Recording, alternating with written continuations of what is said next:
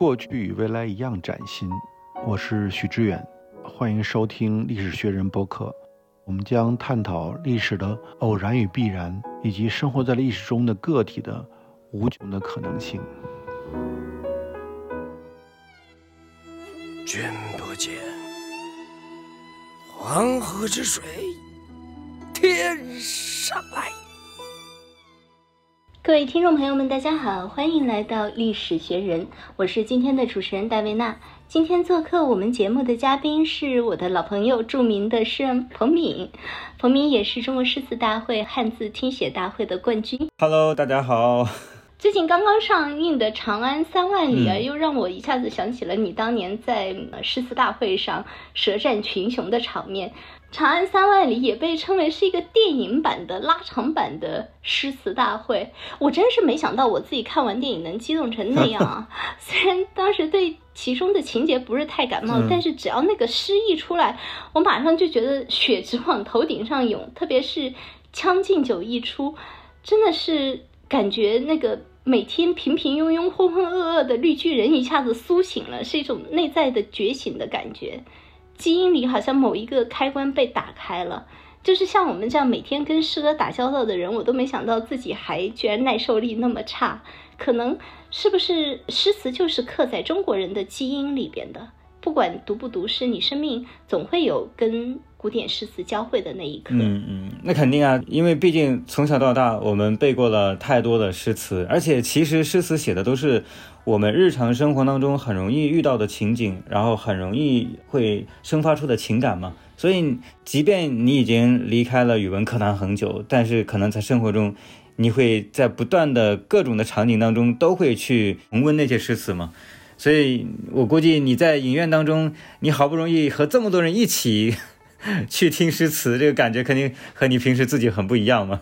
嗯，是的，它等于是在固定时间、固定地点把你摁在那里，然后让你必须全神贯注地进入这种精美绝伦又凝练无比的表达方式。当时听到《将进酒》的时候，是对自己的庸常的感情和麻木生活的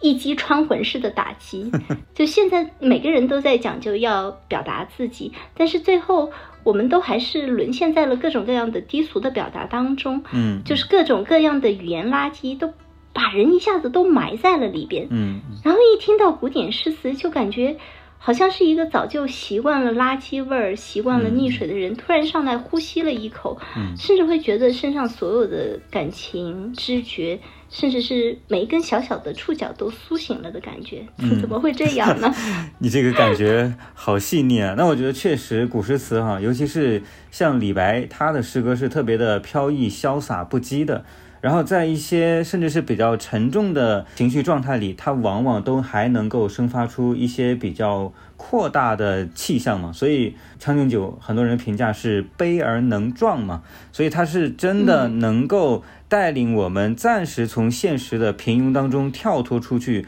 然后天马行空、飞扬跋扈那么一小会儿。但是这个，我觉得电影里面那个场景也是非常的具有隐喻性哈。就是当你跟着《将进酒》，跟着那么龙蛇飞动的画面，跟着那些昂扬的音乐开始翱翔九霄的时候，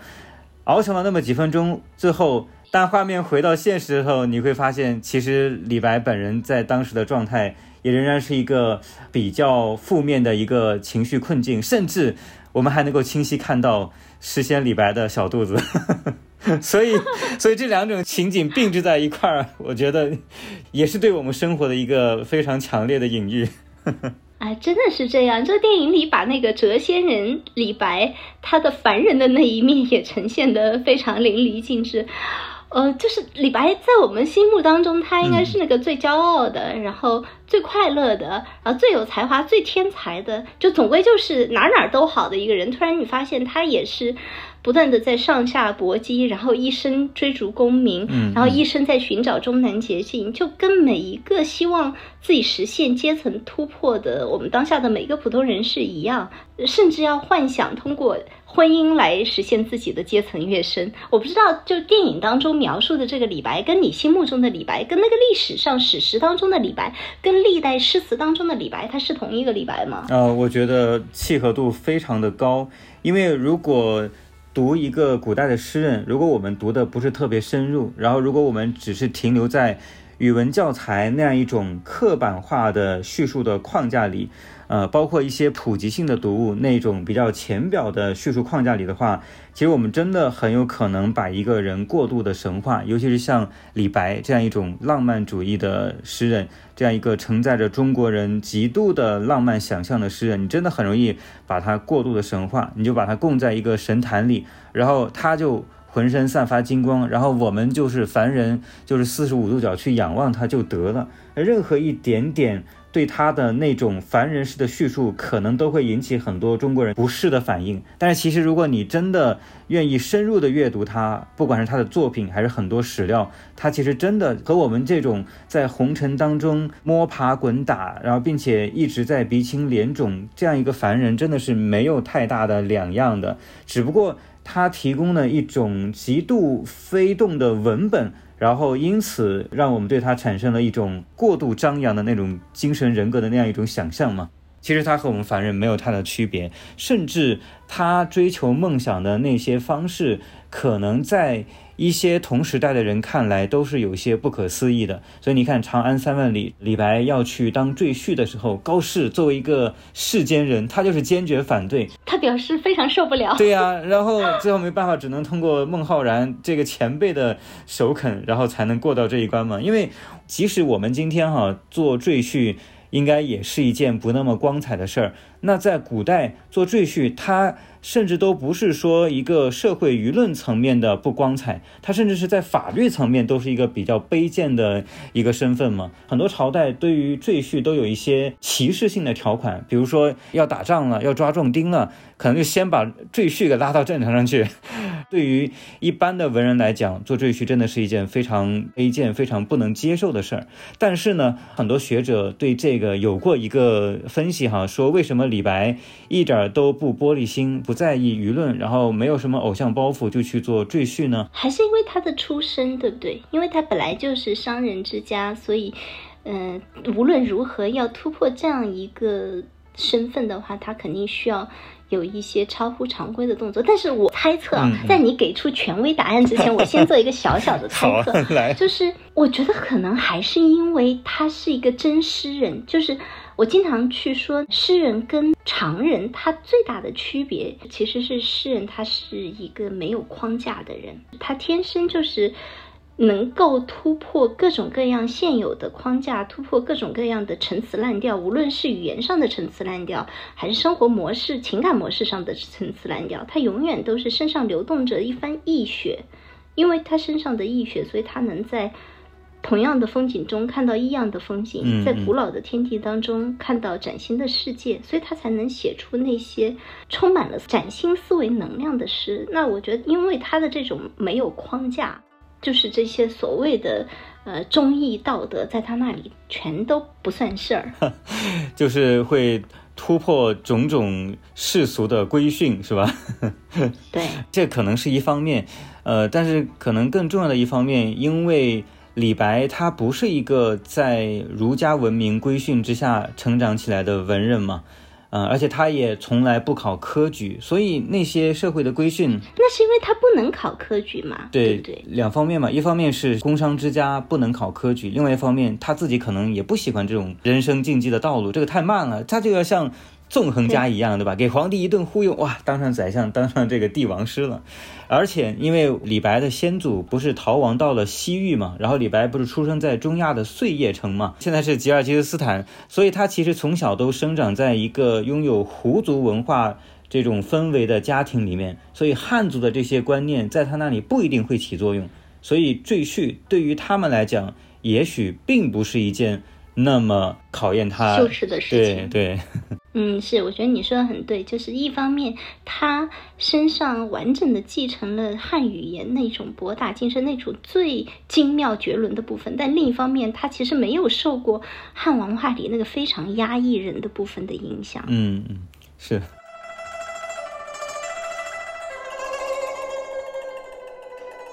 因为我们是一个历史类的节目，但是为什么今天请到我老朋友彭敏呢？其实是因为我自己有一点小小的私心啊，希望能够在我们这档呃历史学人历史类的节目当中，能够做一系列有关诗歌的节目。那彭敏老朋友就被我第一个拿出来撑场了。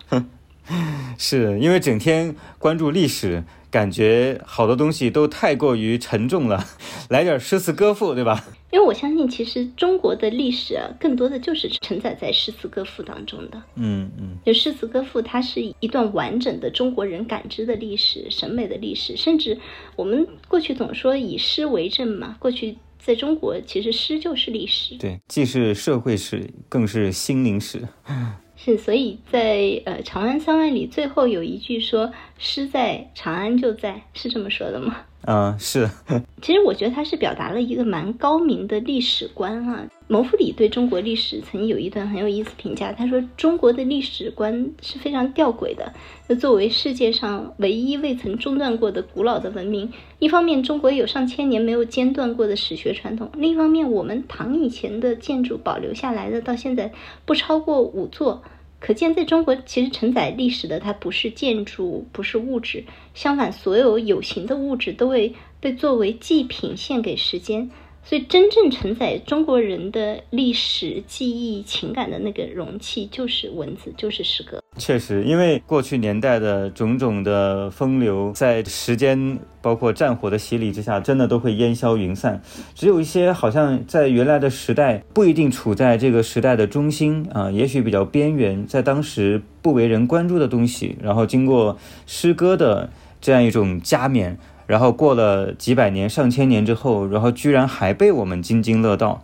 嗯，所以我觉得诗歌的力量真的是可以跨越时间，然后把一些晦暗的东西给点亮。是的，这也是为什么这次《长安三万里》在电影院一放映的时候，所有的人能够因为。一首诗一起同频共振，就那就是一首诗穿越千古的那种能量啊！嗯嗯。然后我注意到啊，就是在这个电影当中，其实这一批诗人，一批风华绝代的诗人，他们都集中在盛唐时期啊。今天想来是一个特别锦绣的人生，但其实真正在盛唐的时候，他们好像都没有能够实现自己的抱负。就他们好像还都有点郁郁不得志，但是反而到了安史之乱之后，你看高适一下子 这个平步青云，李白虽然是投了这个叛军的麾下，走进了错误的政治阵营，但毕竟还是受到了重用。就是好像只有在乱世的时候，诗人的才华才能被启用，在一个盛世当中，反而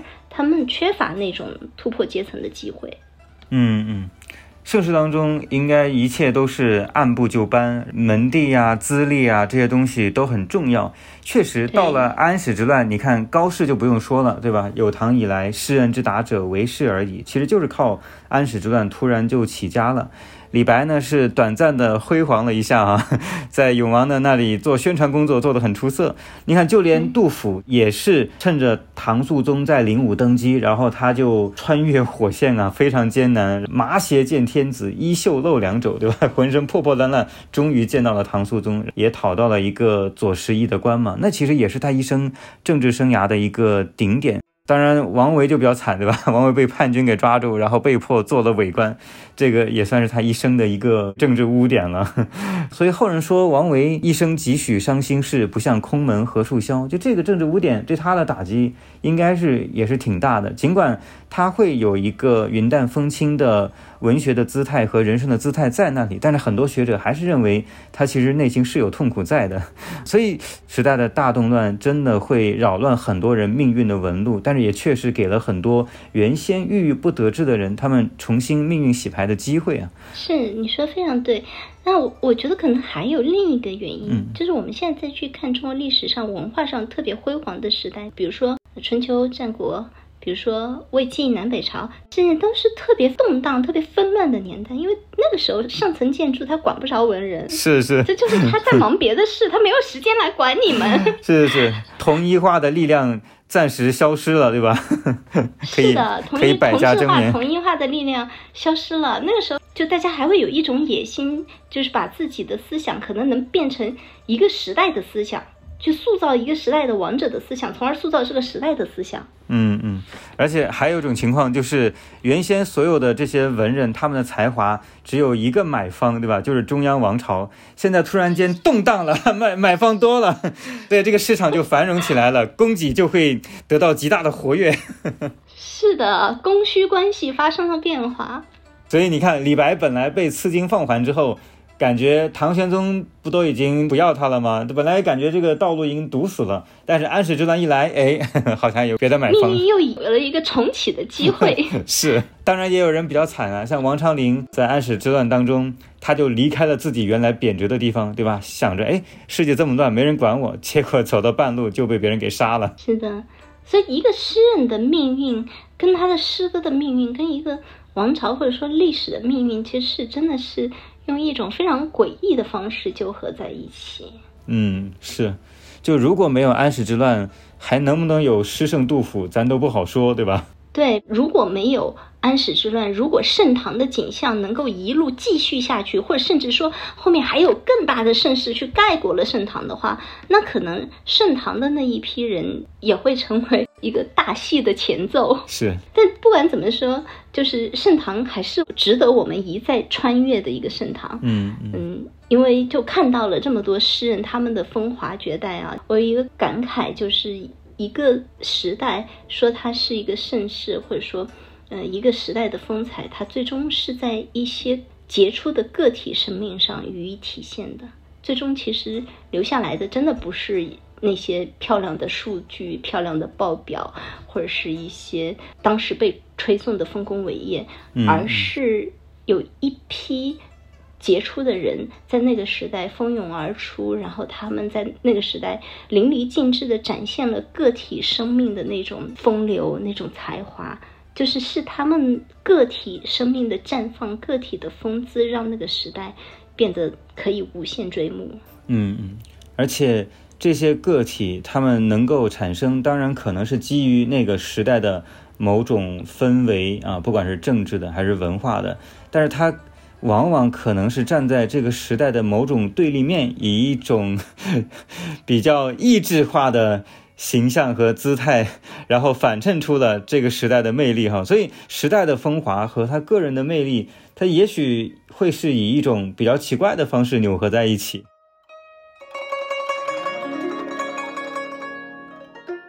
是，那我们说回到古典诗词吧。其实我过去多多少少是有一些偏见啊。我觉得在这个时代，我们再去写古诗，就好像执意要在三里屯去造一座城堡一样。它就算造的再好、再完美，它也是一个赝品，是一种无效的模仿。因为很显然，我们现代人的所有的。情感方式、内在的节奏、对世界的感知已经完全不同了，周围的风景都变了，山山水水、沧海桑田，一切都不同了，而我们心中的山水也不一样了。那么，怎么可以再用古人思考的方式去思考，古人的语言方式去语言呢？语言是我们的另一套感知系统啊，是另一套感官生出来的新的耳眼舌鼻，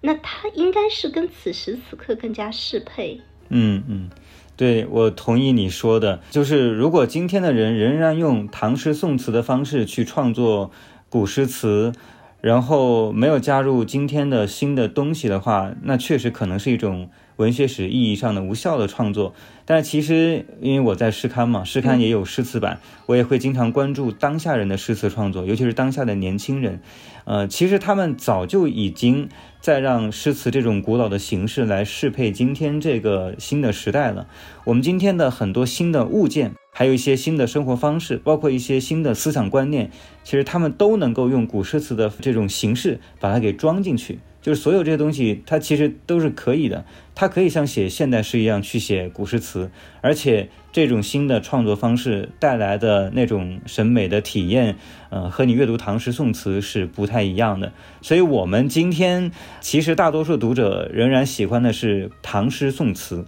今天的人，当下的人所创作的那种更有时代的经验性的诗词的形式，可能。它的大众的接受度还是没有那么高。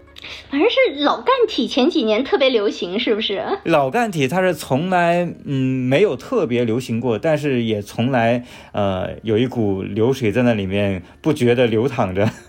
但确实啊，我是观察到了一个变化，就是好几年前，我记得那会儿像我们这些写现代诗的人，还经常开玩笑说那些写古诗的同行说这个古诗词创作里边有一个。七八十理论就是百分之七八十创作古诗词的人都是七八十岁以上的人，不至于吧？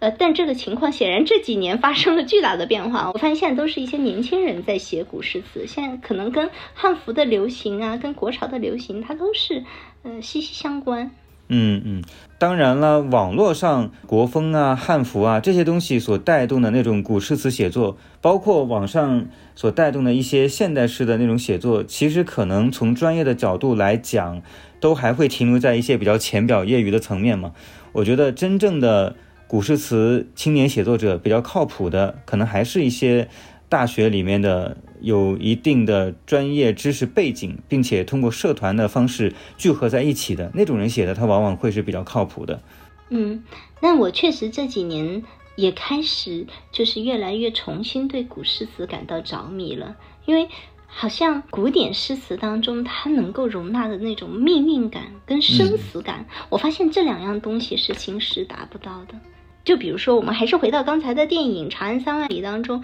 就是李白跟高适他们约下一次见面，他们是一年之约啊，嗯，要约一次见面，可能是一年之后，又不像我们都是微信马上约一下，明天的见面是吧？嗯，就是你想人的情感，它有一年的时间慢慢的发酵，这个等待有一年的时间慢慢的延长，而这一年过后呢，又已经沧海桑田，可能那个时候很多人不像今天大家都普遍这么长寿是吧？可能已经身边发生了很多变故。所以古人那种他天然的就是他的情感会更浓烈，然后他在古典诗词当中他会有一个非常有纯度、有浓度的输出，不像我们现代人就是感情马上就挥发掉了。就是当我发完一个朋友圈的时候，我此时此刻心中淤积的所有的情感已经消散了。是，就是古人的情感方式确实比我们今天要浓烈很多。我们读历史的时候。就是读到很多地方都会觉得很奇怪，就是历史上很多男人好像都特别爱哭，不管是文人还是一些大的政治家，对吧？呃，历史记载各种哭，甚至比如说谁的妈妈去世了，然后他可能会吐血，对吧？吐血三升，然后甚至当皇帝去世的时候，一些大臣都会因此生重病，甚至还有直接病死的。我们现在想，觉得好难以想象啊。会不会是因为古人他们的生活圈子其实比较小，然后他们的情感可能就会在很长时间里都会投注在某一些人身上，那不像我们今天就会特别容易分散，对吧？即起即灭，所以那种强烈的情感方式可能是那种生活状态的一种表现吧。嗯，所以它其实不仅仅是文字的凝练，它更加是一种情感跟生活经历的巨大的凝练。嗯嗯。古人爸爸妈妈去世，然后什么哀回骨立，杖而后起，就是你瘦的皮包骨头，然后必非得拿一个拐杖才能站得起来，好像是一种特别常见的描述。我们今天觉得就很不可思议啊，对吧？但其实我有一种感觉，就是即便古人的那种情感方式离我们已经很远，但是我们今天的人生其实某种意义上还是被古诗词提前写就、提前塑造的。它塑造了我们眼中的风景跟一些感觉。比如说一到江南，你马上就想到日出江花红胜火，春来江水绿如蓝。嗯，比如说一说到边塞的风光，你马上就想到大漠孤烟直长河落日圆，马上就去找一下那个落日圆在哪里啊？那孤烟在哪里？就这些诗词，它其实先于这些风景已经进入了我们的心灵，它已经进入了历代中国人的心灵，然后作为一种集体记忆。被我们遗传继承下来，然后今天我们个体的生活好像是重新去寻找某种某种前世回忆一般，去重新再用我们的生命去体验这些风景，体验这些情感。嗯嗯，就是因为表达过于精确、过于生动，所以把所有身临其境的人。呃，能够看见的、能够想到的，都已经概括在里面了，以至于我们到了那里之后，我们就可以做一个懒人，对吧？不需要自助尾词，直接脑海里那两句就可以了。是的，就是它其实早就跟我们的生命交织在一起。那说说看，嗯，我也比较好奇，因为你是。中国诗词大会跟汉字听写大会的双料冠军，在我心目中就是一个活脱脱的吐诗机啊，就是随时随地能够吐出古典诗词。究竟是在哪一刻，你觉得古诗是真正进入了你的生活，或者说它真正改变了你的生命的？有没有这样一个瞬间？嗯嗯，可能还是当诗词里面所描绘的那种。悲剧性的体验，突然自己能够感同身受的时候，啊，所以你最初是被悲剧打动的，对对对，那一定是少年时，没有没有，呃，其实少年时就读了，也背了很多的诗词，但是当时有很多东西肯定没有办法直接就能够懂嘛。比如少年时代读杜甫的“少壮能几时，鬓发各已苍”，只是觉得他写的很精致，就背下来了，但是并没有感觉嘛。但是多年前，当我发现自己越来越不能熬夜，发现自己这个发际线越来越高，对吧？小肚子也越来越大，然后还有一天突然掉了三颗牙，突然之间就理解了他所写的这个情境嘛。其实我们读诗词哈，可能得到一种非常优雅的审美的体验，但是其中的那种悲剧性的情境和我们的生命体验发生共鸣的时候，可能才是我们和诗词挨得最近的时候。就是那个时候，他替你表达出了你自己，他以一种更加了解你的方式表达了你的此刻。嗯，是。潮来潮去，日落。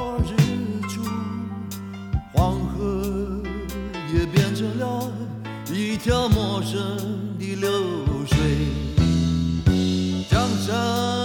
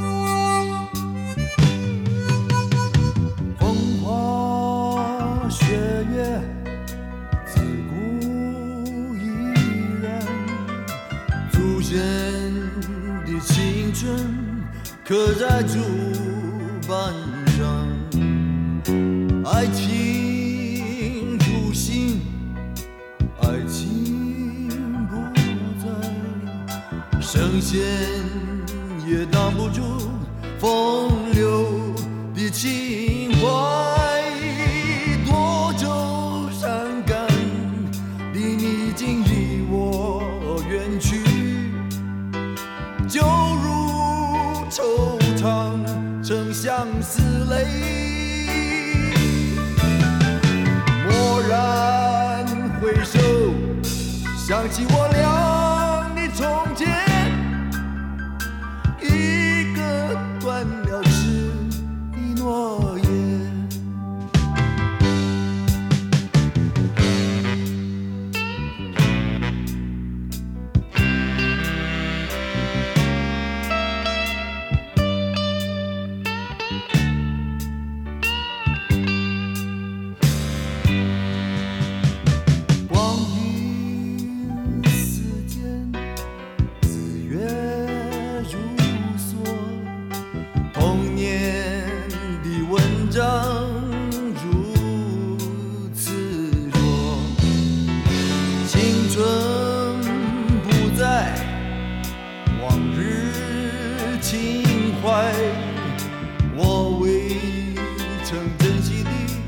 我不在意。